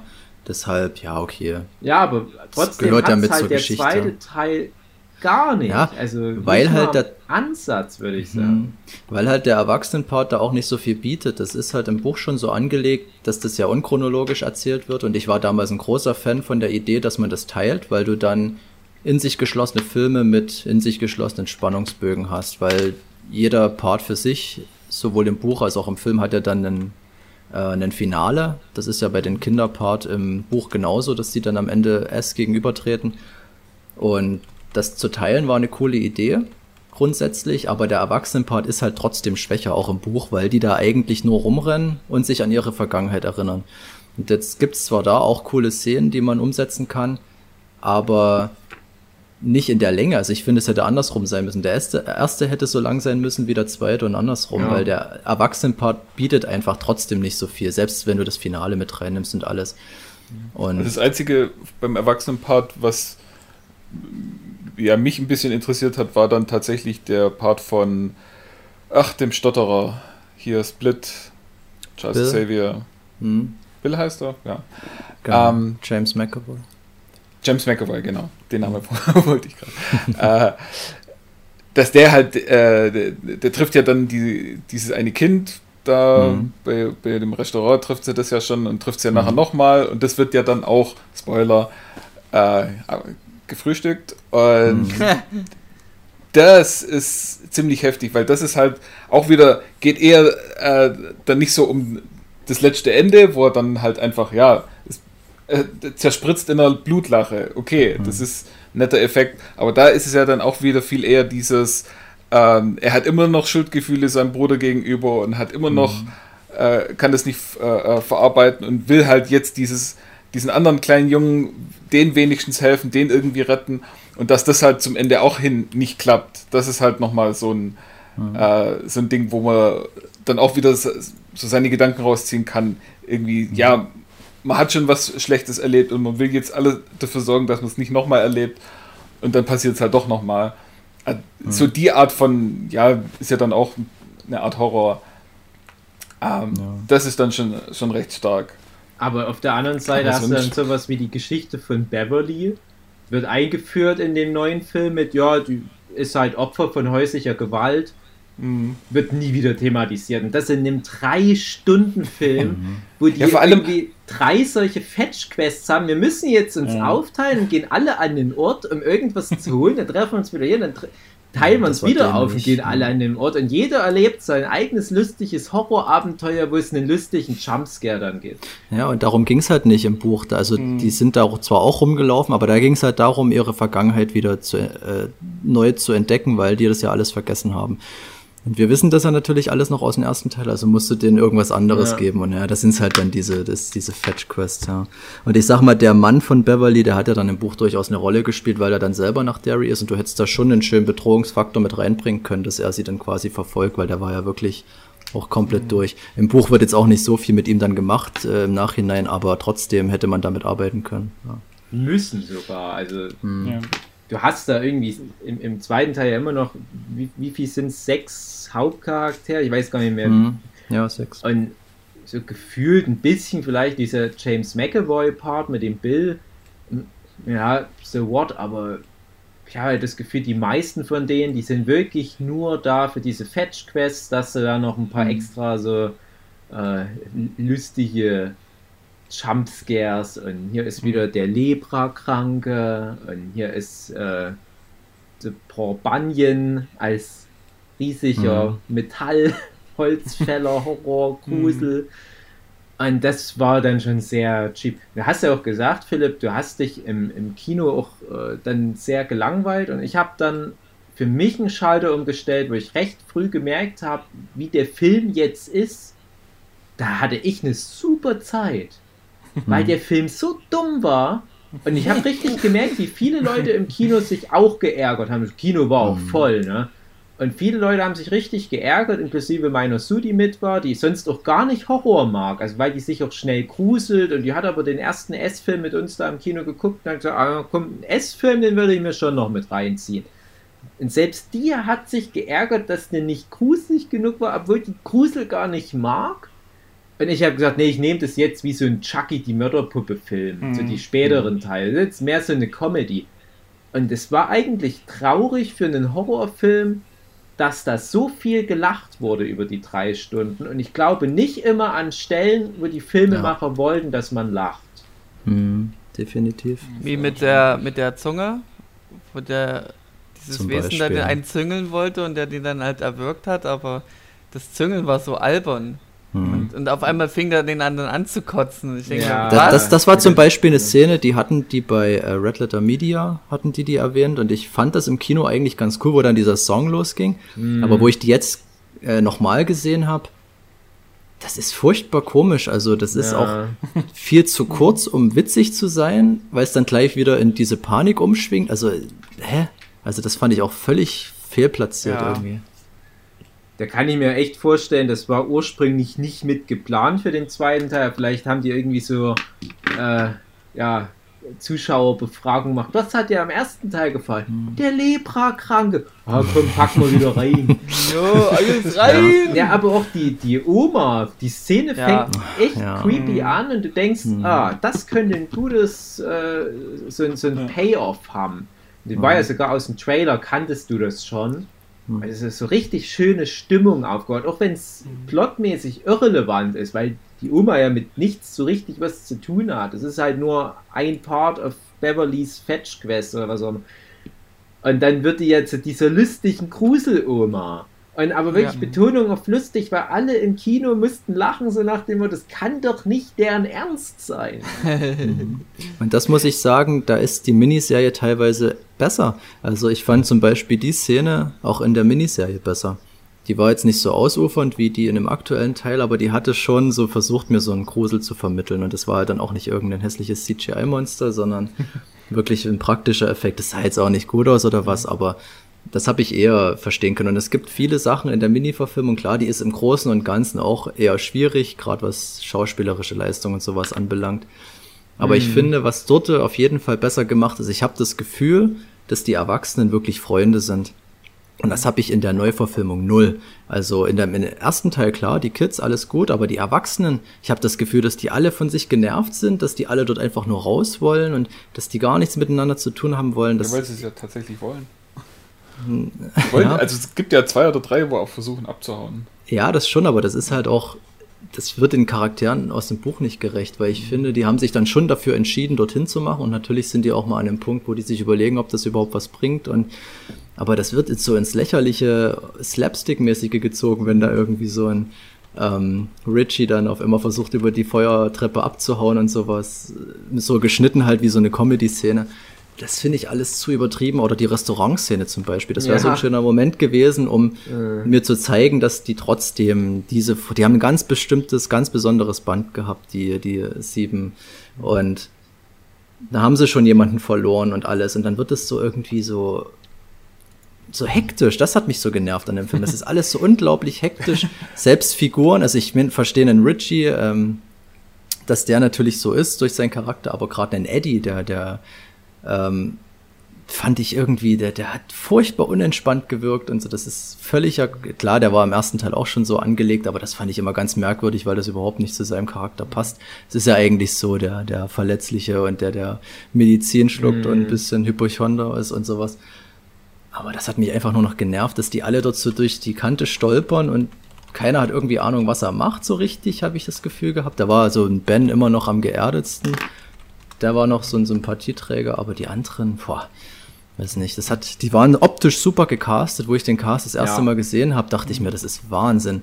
Aber ja, bis auf das, Das sind doch alles gute Schauspieler. Amy Adams halt nicht, die Beverly. Ach, übrigens, das hast du ja gesagt damals und ich guck gerade mit Lisa ähm, Sharp Objects, Ja. falls, falls euch das was sagt. Na, und dort spielt gesehen. ja Sophia Lillis Ja. lustigerweise die junge Amy Genau, Adams. und das also muss dort, ich dort hast du es sagen, bekommen. Die Serie kam nach meiner Empfehlung, dass die, casten dafür, ja?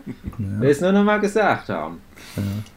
Und Ja, aber ganz tatsächlich- ehrlich, wenn du dir Sharp Objects anguckst, hast du da nicht das Gefühl, das ist die Mhm. Ja, perfekte sicher. Optisch, optisch ist das perfekt, definitiv. Aber ich bin halt leider kein Amy Adams-Fan. Die ist eine super Mhm. Schauspielerin, aber irgendwas ist optisch an ihr. Ich kann nicht ran an die Frau. Das ist, ich habe da echt Probleme mit der. Ich nicht, kann es nicht erklären. Freundin. Ja, die hat Bodyguards. Nee, ich weiß auch nicht. Nee, super Schauspielerin gibt's gar nichts, Ah, aber. Nein, Tja. Jessica Chastain ist ja auch eine sehr gute Wahl. Das ist ja auch mehr so ein, so ein Running Gag. Da packst du jetzt Naja, noch das- die, die das war halt ein mit dazu und dann Ja, ist es eh das war ja hauptsächlich, hauptsächlich ein Freundschaftsdienst, weil die ja mit den Muschiertis befreundet ist schon Ja. lange. Die hat ja bei Mama damals mitgespielt und das war ja, ich glaube, sein erster großer Film. Ja, Und daher kennen die sich ja, ja. Mag ich übrigens nicht den Film. Mama? Ja. Ach, ich fand ihn ganz okay. Ist auch so ein dummer CGI-Quatsch da. Ja, das, das schon, aber es ist halt doch eher so ein bisschen märchenhafter gemacht. Das fand ich dann okay. Das ist nicht ganz so in diesen, was weiß ich, äh, es fällt jetzt gerade kein Beispiel ein, aber in diese ganzen anderen Horrorfilme, die Ja. mich dann eher langweilen, da fand ich den schon ein bisschen angenehmer, aber ja, Ja, grundsätzlich. die, die, die Besetzung, also wie gesagt, als Jessica Chastain, nachdem ich da halt erstmal enttäuscht war, dass die das dann halt wurde, ist ja trotzdem eine fantastische Schauspielerin. Ich mag auch alle Filme, wo die mitspielt. Ähm, ich hatte ein bisschen Probleme mit dem Richie. Da hatte ich auch, Hm. Da, hat, da hatte ich glaube ich Adam Driver damals. Hast du genannt. gesagt und habe ich damals so ein bisschen widersprochen, weil ich dachte, der ist zu jung. Ja. Aber wenn ich dann sehe, wie jung der Cast eigentlich ist, das hätte schon gepasst und ich, optisch hätte es definitiv besser Ja. gepasst. Und, und das muss ich halt auch sagen, ich mag den ähm, Bill Hader total. ja, Aber ich kauf dem das Emotional, Emotionale nicht ab. Das, Das- das, ich habe da ganz große Probleme. Genau da wollte ich gerade hin. Aber jetzt Ja. ist nämlich genau die große Zwickmühle. Bill Mhm. Hader äh, kannte ich früher eher aus kleineren Rollen. Und dann hat er ja Mhm. die fantastische Serie Chuck, äh, Barry, sag ich schon, Barry, Chuck, genau. äh, Barry gemacht, Chuck Berry, HBO. Und ja, es ist, ja, ja. Und ich weiß nicht, habt ihr alle Barry geguckt? Ich habe mal die ersten sechs, sieben Folgen oder so habe ich Das ist ja gesehen. fast schon die erste Staffel, die hat, glaube ich, nur Ja. so viel Folgen. Dann habe ich die fast geguckt, ja. Guckt ja auch noch die eine Folge. Die nee, aber äh, die, Ich habe den Film gesehen. die hatte ich halt schon gesehen, die erste Staffel, als S2 rauskam. Und Mhm. ich glaube, die zweite Staffel kam dann danach. Und gerade die zweite Staffel von Barry, das war somit das Beste, was ich letztes Jahr, glaube ich, gesehen hatte an Serien. Das ist so krass. Also die erste Staffel sage ich, ja, das ist auf alle, kannst du gut angucken. Das macht Spaß. So, so umgekehrtes Breaking Bad mit ein bisschen Mhm. mehr Humor. Aber der Bill Hader ist halt echt ein richtig guter Schauspieler.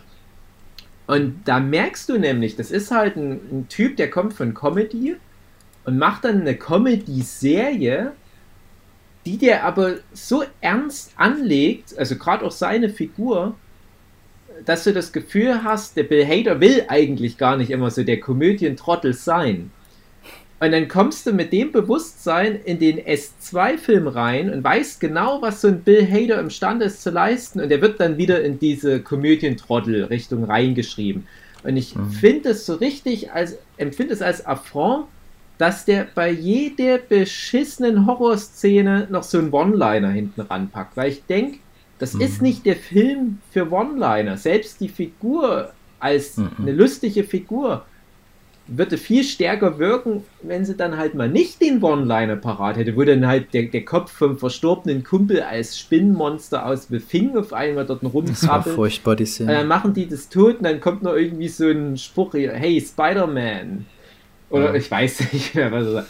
Das ist Äh, halt, Jetzt Denke ich mir so, reagierst du doch da nicht, wenn irgendwie ein verstorbener Kindheitsfreund als Spinngruselmonster da vor dir rumrennt. Mhm. Und ich verstehe den Ansatz, dass das natürlich dann in seinem späteren Leben ein Komiker ist. Das war ja auch im Buch so, aber auch dort hat er sich völlig anders verhalten. Dort war das halt nicht so dieser Sprücheklopfer dann in einem Erwachsenenpaar. Klar, der hat immer seine Stimmen gemacht und alles, aber halt niemals, wenn es unangemessen war. So, das, Ja. das fand ich hier völlig ja, out of place. Und ich habe ja auch Marriage Story gesehen und ich muss auch sagen, Adam Driver wäre schon echt geil gewesen für die Rolle auf jeden Fall. Mhm. Der hätte dem noch eine andere Tiefe geben können. Ja, Bill Hader super, aber hier ein bisschen komisch angelegt in dem Film, Ja. seine Rolle. Ja. Behaupte mal, es ist nicht seine Schuld. Aber guckt alle Nee, zweite Staffel nicht. von Barry an. Da hat er nämlich auch eine Folge komplett alleine inszeniert, also auch geschrieben, Regie und alles. Und es ist Mhm. somit die geilste Einzelserienen-Episode seit langem, die Ist das das mit hab. dieser Autoverfolgung oder was? Mit diesem Autodach? Da gab es auch mal eine Folge, Ja, wo die also ein bisschen das herausgestochen kommt, Das ist. kommt mit vor. Also ein Autodach Ja. kommt mit vor. Ich sag mal Karate. Stichwort Genau, Karate. genau. Ich habe da bloß mal gehört, dass da viele Leute ganz begeistert werden von der Folge. Und die ist von ihm direkt, oder was? Äh, Philipp, ich höre ich nur Die noch Folge. bruchstückhaft und gerade eben gar nicht Mhm. mehr. Oh, okay. Jetzt geht's wieder. Jetzt besser. Ja. Ja, aber die Folge, die war direkt von ihm, oder was? Die, Ja, also das Ah, war okay. halt so sein Magnum Opus, wo er mal gesagt hat, hey Mhm. komm, ich probiere mal alles jetzt aus hier und das ist wirklich vom Ja, aber diese- Allerfeinsten. Diese dummen Witze in S2, das beschränkt sich ja leider nicht bloß auf seine Figur, sondern auch gerade einen Eddie in seiner Sterbeszene, dass der Ja. dann zum Schluss noch so einen dummen, was irgendwas mit ich fick deine Mutter oder was ist. Ah Gott, das war so unangenehm und komisch, so Ja. ach, furchtbar. Ich fand tatsächlich noch die Einstiegsszene fand ich richtig gut. Das war die Adrian Mellon Szene. Da war ich echt froh, dass die den mit reingenommen haben, weil damit Ja. beginnt eigentlich das Buch mit seiner Szene mit dem Schwulen, der dort. Äh, das ist ja auch wieder das, was du vorhin angesprochen hast, dieser geerdete Horror. Ja, Ganz genau. normal, pass passiert jedem auf der Welt jeden Tag. Und dann noch mit diesem Überbau durch, durch Pennywise. Das war eine echt geile Einstiegsszene, da hatte ich dann wirklich Hoffnung, dass das was wird. Und dann fällt das so rapide ab. Da dachte ich das halt nämlich auch. Ganz ehrlich, ich hätte die Szene jetzt fast vergessen. Es ist auch schon wieder anderthalb Jahre oder so her, dass ich den Film gesehen habe. Hm. Und dann kommst du so rein und denkst, ah, okay, alles gut, alles wie beim Alten, ist wie Teil 1. Und dann geht es relativ schnell bergab. Also für mich war, glaube ich, dann der Moment wirklich die schon angesprochene Dinner-Szene im chinesischen Restaurant, wo die dann Mhm. so, so lächerlichen Anfang 90er Jahre Quatsch-Horrorfilm Ja. Fight mit irgendwelchen Klippernudeln hatten und so weiter. Ich dachte, Ja, okay, und das ist schon wieder, wo ich auch wieder sage, die Restaurantszene in der Miniserie tausendmal besser. Mhm. Ja, weil dort habe ich halt das Gefühl, das sind Freunde, die sich gerade wieder treffen und über diesen ganzen Horror, der da läuft, n- trotzdem irgendwo eine gute Zeit haben. Und ja, das fehlt mir hier komplett, leider. Die Dinner-Szene, ja, die war echt. Ich fand Schön. generell einige Gruseleinlagen waren ungruselig, weil die einfach bei Tageslicht stattfanden.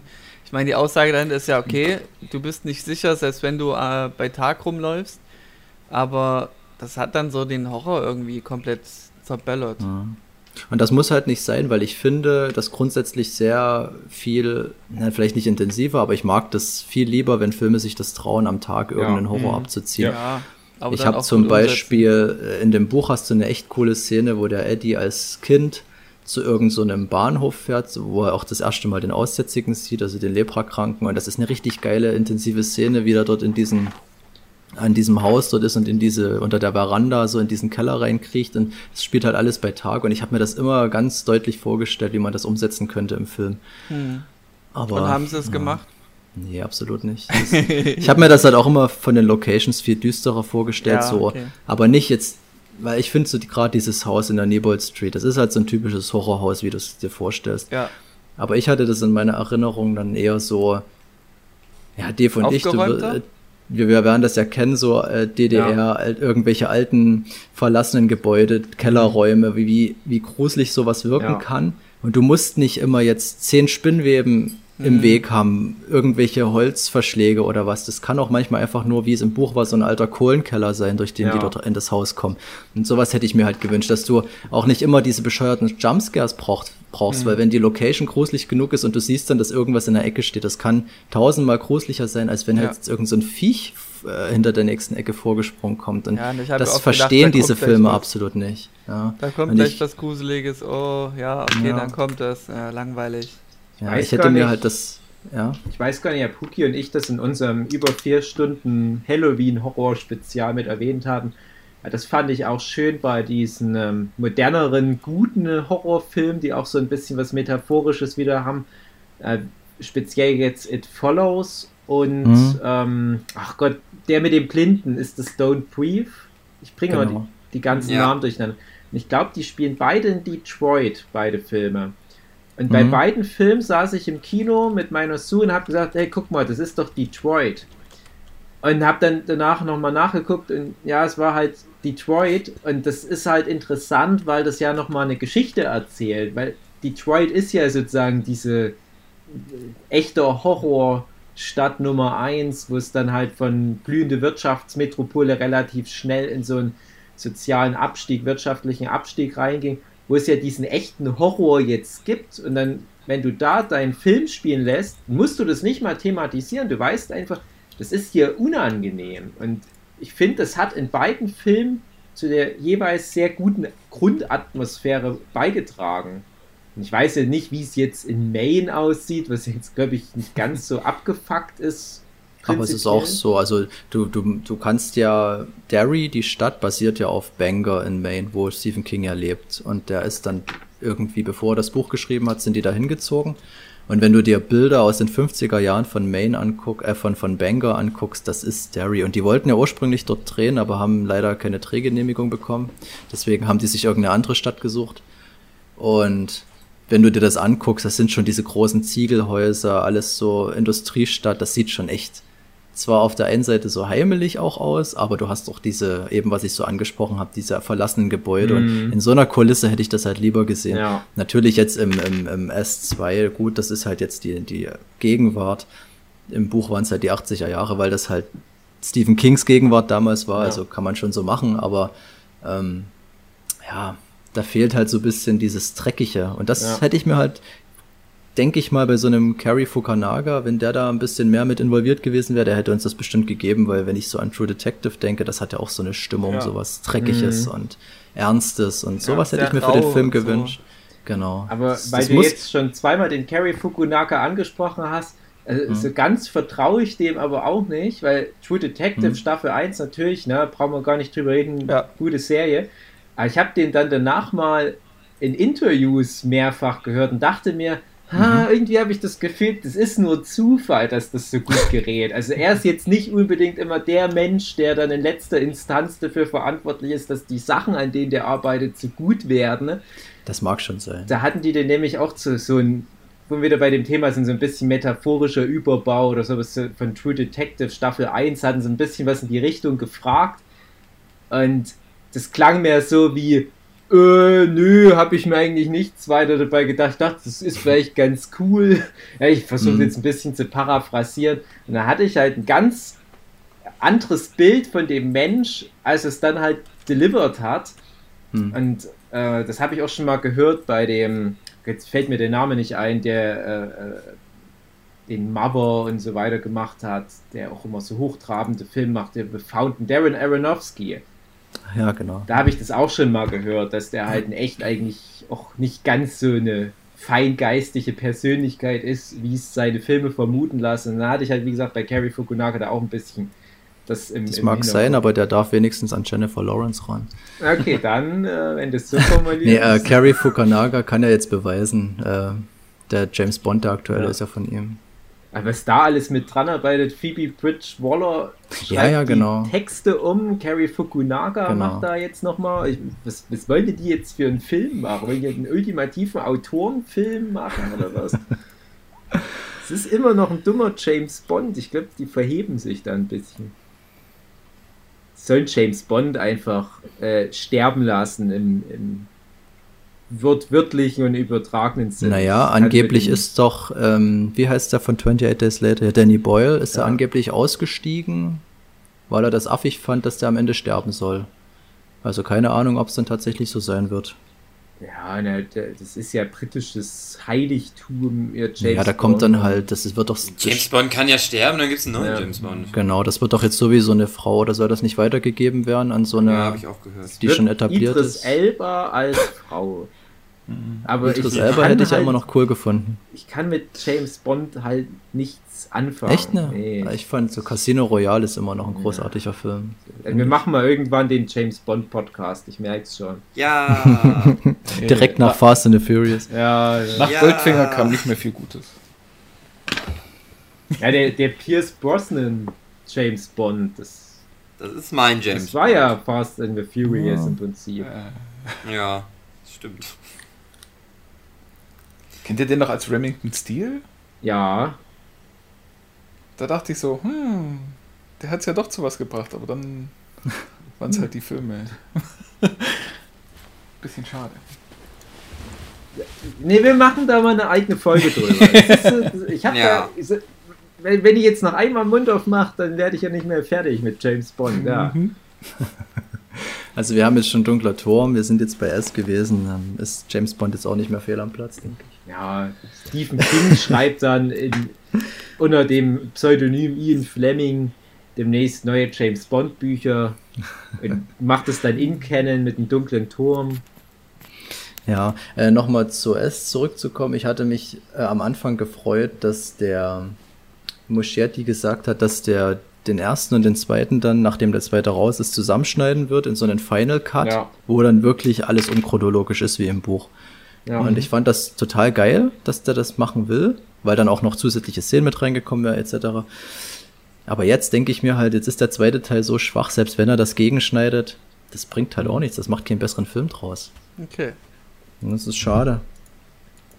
Ja, dann es hätte ist ich halt meinen es ist halt auch 5-Stunden-Film bekommen. schade, weil du die Möglichkeit ja gehabt hättest, mit dem S1 und 2 jetzt so das perfekte Horrorfilm-Denkmal in die Filmgeschichte reinzumeißeln. Es ist halt so leichtfertig verspielt. Mhm. Und trotzdem muss ja jetzt das Studio sich die Hände reiben, weil der ja genauso erfolgreich war wie der erste Film. Also die nehmen sich ja nichts vom Erfolg her. Und Mhm. warum nicht genauso weitermachen? Meine Vermutung wäre nämlich auch gewesen, dass die da so eine Art äh, Filmuniversum aufmachen. Weil Um ich bei dem, äh, ne, hat man ja vorhin schon, der dunkle Turm, der greift ja alles auf. Und der greift ja auch diesen S-Mythos auf mit halt diesen Wesen, wo der Pennywise eins von ist. Das gibt's Mhm. ja auch im dunklen Turm. Und wenn du den dunklen Turm anguckst, merkst du auch so ein paar Anspielungen. Gibt es direkt auch eine, eine S-Anspielung schon. Es gibt auch noch andere Anspielungen, wo du weißt, ah, hm, das könnte so ein Türchen zu so einem Film-Franchise sein, was hier schon mal gezeigt wird. Noch nicht aufgemacht, aber gezeigt. So wie bei den Avengers-Filmen, wo ja am Anfang auch noch diese Referenzen sehr subtil sind und dann irgendwann äh, rennen alle in den Film von jeweils anderen rum. Und ich glaube, es gab zwei Sachen, die das halt schnell wieder unterbrochen haben. Einmal, weil halt der dunkle Turm natürlich gefloppt ist und es halt blöd wäre, wenn das halt dann einer von den ersten Filmen aus diesem Franchise geworden wäre, wo sie dann vielleicht ja auch noch diesen Dr. Sleep mit reingenommen hätten oder was auch immer.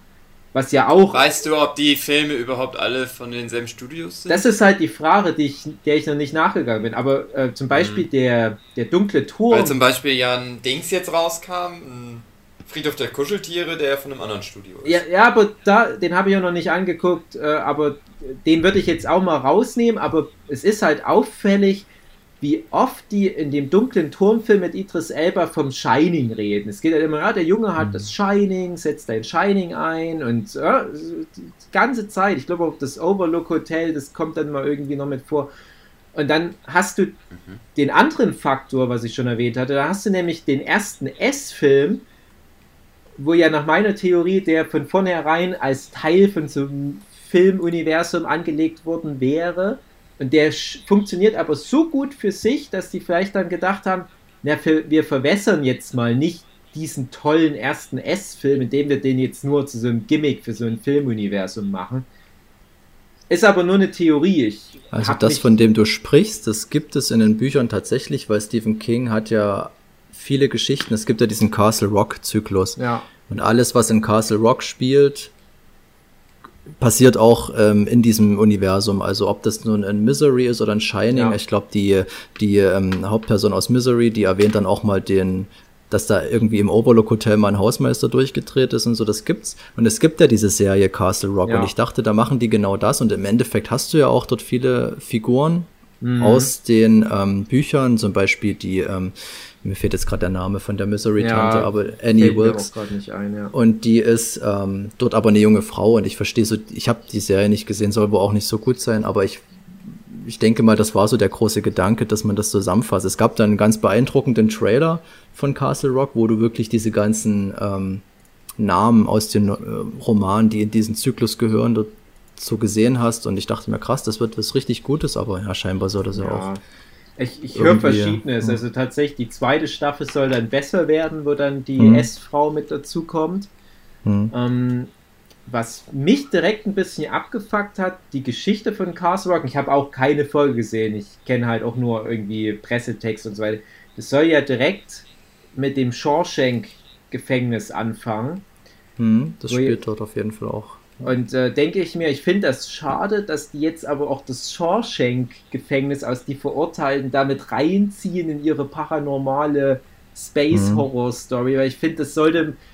Das ist aber nicht auf deren Mist gewachsen, das ist bei Stephen King schon so angelegt. Ja, also das wird ja, öfters das mal erwähnt, halt. das Gefängnis. Das ist es halt. Und das finde ich dann aber irgendwie, das nimmt dann dem hm. Tim Robbins-Film hm. ganz viel, wenn du das dann halt irgendwie zu so einem Gimmick machst.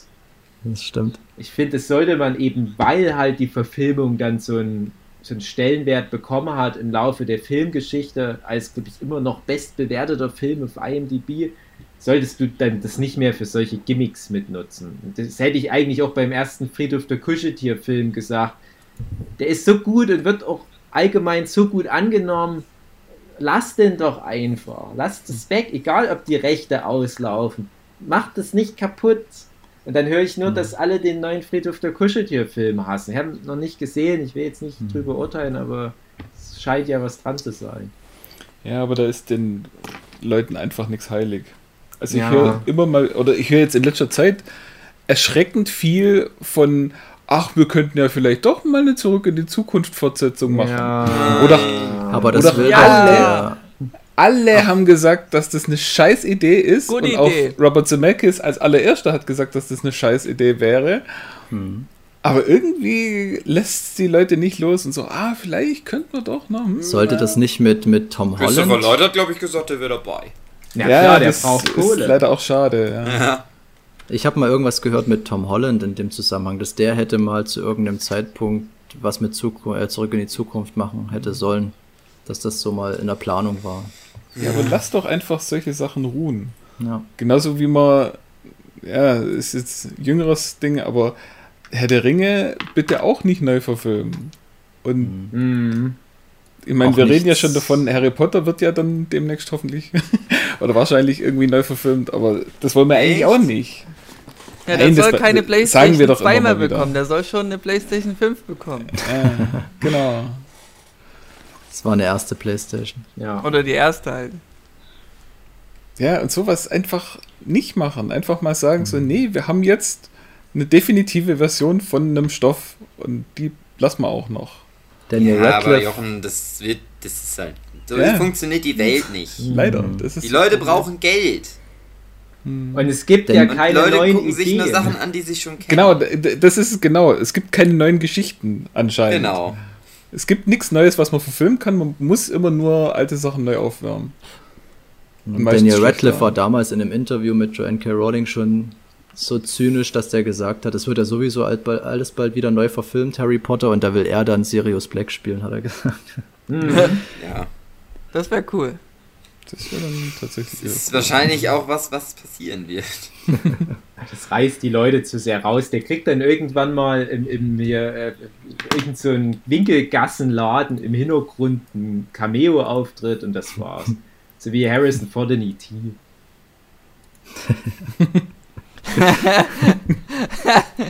Nein, Harry Potter spielt dann am Schluss, ach, Harry Potter, äh, Daniel Radcliffe spielt am Schluss den Vater von Genau. Ja, den- James Potter. Das, ja, das ist gut. Damit alles in der Apropos- Familie bleibt.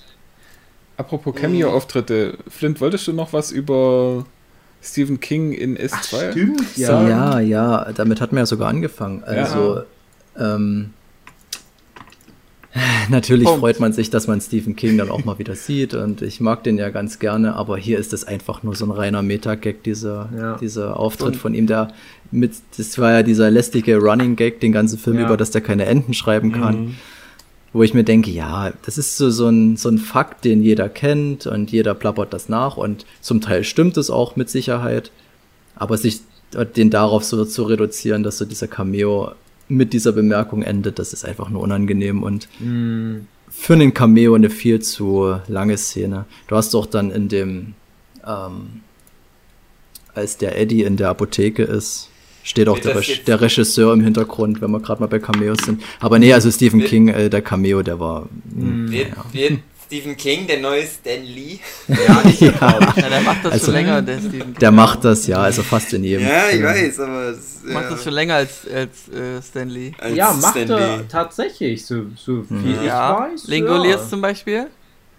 Naja, nee, Genau. noch, ne, weil, kennt ihr die diese- Beispiel Tales vom The, The Dark Crypt. Side oder wie hieß das? Tales, ach nee, Tales from the Crypt ist was anderes. Du meinst hier, ähm, der bei dem Dark Walker sogar auf dem ersten Platz war von seinen Lieblings-Stephen King-Verfilmungen. Äh, Ähm, das weiß ich oh. nicht, ob der das. Äh, warte, das ist, ähm, du meinst, wo er diesen Hillbilly spielt, Ja, der diesen genau. Meteoroiden findet. genau. Genau, ja. Das ist Äh, hier von George, George R. Romero, der hatte das ja, gemacht damals. genau. Ich weiß gerade nicht mehr, wie der heißt. Es ist halt so Dieser. Anthologiefilm.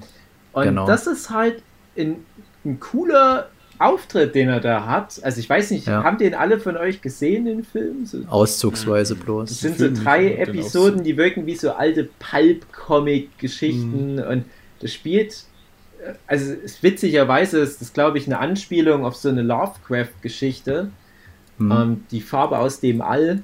Und da hast du, glaube ich, wirklich nur diese eine Figur in diesem Filmsegment. Ich glaube, das hat halt drei Teile, also drei Kurzfilme in einem langen Film. Creepshow, jetzt fällt's mir ein. Creepshow, ja, stimmt, hast Creepshow. recht. Äh, Da weiß ich jetzt nicht, von wann der ist. Ich würde jetzt aber mal sagen, so 80er irgendwann. Ja, ja, auf jeden Fall. Und da spielt er ja eine, eine komplett äh, ausfüllende Rolle, aber so übertrieben, dass Hm. man jetzt äh, fälschlicherweise sagen könnte, oh, ist ja total overacted, aber der nailt das Ding. Also es ist halt so Jim Mhm. Carrey-mäßig fast schon. Also Mhm. guckt euch das mal an, der kann das nämlich, wenn er will. Und ich finde, für so einen trashigen Horrorfilm ist das halt auch genau richtig. Ja. Ah, naja, hm. Machen wir nochmal irgendwann so ein Special, die besten Stephen King-Verfilmungen. Da käme der bei mir auch mit drin vor, glaube ich. Ja, der hatte doch, das war doch auch der Film, der so, hatte der nicht auch so Comic-Animationen? Ja, der war ja, doch so ganz, genau. ganz kreativ, der Film. Soll übrigens, nee, es gibt's doch schon, oder? Als Serie, ne? Creepshow, da habe ich einen Trailer gesehen. Das haben die jetzt Aber ich glaube, das wird nicht direkt neu verfilmt, sondern auch so ein Kurzgeschichtending, so ein Anthologiefilm-Ding wird es oder so eine Anthologieserie, wenn ich mich recht erinnere. Also ich glaube, da gibt es einen Trailer davon. Ja, das machen ja jetzt gerade wieder alle. Also es gibt ja auch hier neue Twilight Zone und Steven Spielberg Hm, macht genau. sein Fantastic Stories oder wie das heißt, äh, neu und was weiß ich, was ist jetzt gerade wieder so ein Hype-Ding. Ich schätze mal wegen Black Mirror, weil das erfolgreich Hm, war. Hm. Aber ich höre habe dann gehört, äh, dass Upload jetzt so eine Art Black Mirror sein soll. Nur ja, das ist, das ist eine komplett eigene Geschichte, aber das ist Ja. Okay. nur vom Stil her Hm. wie eine Ja, mir Black wurde es nur empfohlen, deswegen ich habe mich noch null informiert. Ja, ja, ja, nee, aber das, das ist ja keine Anthologieserie Upload. Das ist ja wirklich so eine eigene Geschichte, die an Mhm. eine Black Mirror-Folge erinnert. Dann- Ach ich sag mal, so. das San Junipero ist das Genau. so das Thema. Okay. Geht auch eher Ja, Richtung, geht auch eher Richtung Comedy, das. Ding. Dann muss ich meinem Ja. Empfehler nochmal rügen. Ja, also mir geht es wirklich mehr um so diese Anthologieserien und ich finde, so Stephen King wäre eigentlich richtig gut geeignet für so ein Anthologieformat, weil ich finde auch viele seiner Geschichten als Film viel zu lang, weil die Romane auch Ja. gar nicht so lang sind. Also so, Hm. nimm mal zum Beispiel einen Cujo. Hm. Äh, mach halt ein Cujo als eine Folge, so 40 Minuten Folge von so einer Anthologieserie. Perfekt. Mhm. Frau und Kind sitzen im Auto fest und ein Hund will die aufessen. Macht da nicht so einen 90-Minuten-Film draußen. Sowas hat er ja selber schon. Da gibt's so viel Kram, weil der eben seine Kurzgeschichtenbände hat und da ist richtig gutes Zeug dabei, was aber auch eben nur für so eine Folge reichen Ja. würde. So. ja, und jetzt ist es ja, wie gesagt, gerade anscheinend mal wieder möglich, sowas zu machen. In den 90er Jahren war das nochmal so ein kurzer Trend, wo dann auch wieder neue Folgen Outer Limits und so auf einmal kamen. Und dann haben die ganz schnell gemerkt, na, irgendwie will das niemand sehen. Und ich dann- habe Auto Limit so gern geguckt. Ja, ja, ne, das ist halt nichts fürs normale breite Publikum, aber Ja. durch Streaming funktioniert es ja ganz gut. Und dann hast du aber wieder das Problem, dass es jetzt alle schon wieder machen und anscheinend die Durchschnittsqualität auch wieder schnell abnimmt. Ähm, Hm. Thema Stephen King und Horror und so weiter. Habt ihr dieses, äh, wie hieß das, Blood Ride oder sowas auf Netflix gesehen? Mhm. Das ist so eine. Ich, will- ich, ich will es jetzt nicht beschreiben, ich behaupte eine dänische Netflix-Serie. Es ist halt eine Anthologieserie, ich glaube, sechs oder acht Folgen oder so. Und jede Folge in sich geschlossen. Die werden ganz lose durch ihr Intro nur zusammengehalten, ist egal. Und ich finde, die ersten zwei Folgen, die sind ziemlich gut. Und dann fasert das so aus und wird immer uninteressanter, weil du so richtig das Gefühl hast, da waren ein paar Autoren, die hatten paar coole Ideen für eine Kurzgeschichte. Na komm, wir packen das mal alles in eine Anthologieserie. Jetzt müssen wir aber noch die Folgen noch voll machen und dann kommen noch die Autoren von Into the Night und sagen, hey, wir haben auch noch was. Nee, weiß nicht. so. ja, aber so das, das Grundprinzip von Anthologien mag ich ja eh. Siehe schon Gogo und sowas, aber gerade der deutsche Markt ist nicht bereit für Anthologien. Und naja, aber mit Stephen King auf dem Label Ja, drauf, Stephen der hat Kings so- Amazing Stories, das könnte. Der hat halt auch immer so richtig geile Prämissen. Also ich will dann auf jeden Fall Survivor-Type, falls ihr das kennt, die Ich Kurzgeschichte. habe gerade, wo du es gesagt hast, war der Ton weg. Ähm, Survivor-Type würde ich mir dann nee, wünschen als Folge. nicht. Da geht es um einen Typen, der auf einer Insel strandet und es geht eigentlich nur darum, wie viel kann man von sich selber essen, ohne zu sterben. Also richtig geil, könnte man gut umsetzen. Cool. Ja, na klar. Dann pitch das doch mal bei Netflix. Also schicke ich dann die Stephen King Kurzgeschichtenbücher ein. Ja, genau. Du musst aber mal Du Stephen bist King, du ausführender Produzent. Stephen King durchstreichen und Philipp. Aber falsch geschrieben.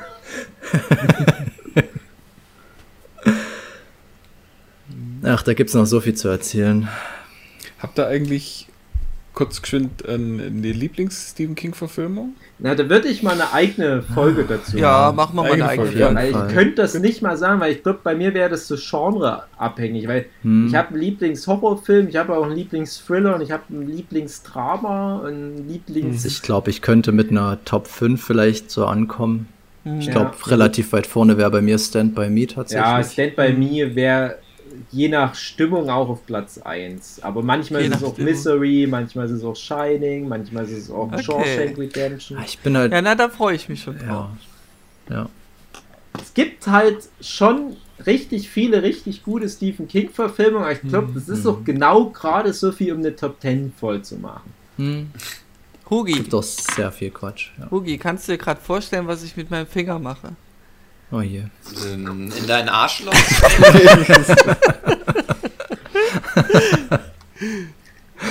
Ich würde jetzt lachen, wenn es Ich wirklich glaube, so du wäre. tippst auf dein Handgelenk. Genau! Sagen, Hugi, du du hast hast keinen Bock mehr auf S und S2. Und Nein, wir haben einen strengen Zeitplan, beenden. will ich damit sagen. Haben wir nicht? Meine sehr verehrten Zuhörenden.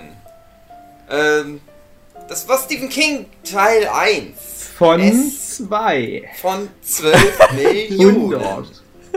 Ich freue mich, glaube ich, auch auf den, wir machen mal so eine Top 10 Stephen King Ja. Ich glaube, das ist Ja. genau das Richtige. Oh ja, Dafür. das war jetzt nur die Einleitung. Ja, Der die Prolog war das. Genau, der so die anderthalb Stunden Ja. Einleitung für den Ey, das anderen ist Podcast, den Stephen wir, King würdig. wir irgendwann mal machen. Ja, wir haben jetzt das eine besprochen, was halt alle kennen, die neuen S-Filme. Mhm. Und ja, jetzt müssen wir halt die letzten 40 Jahre Stephen King noch aufbereiten. Fast 50. Alles für die, alles für Vera. Ja. Ja, Hm. damit Ob die die sich ganz- das vielleicht anhören. Wir werden Vera die Ob die dann sich ganz- kann, das war nicht gut genug.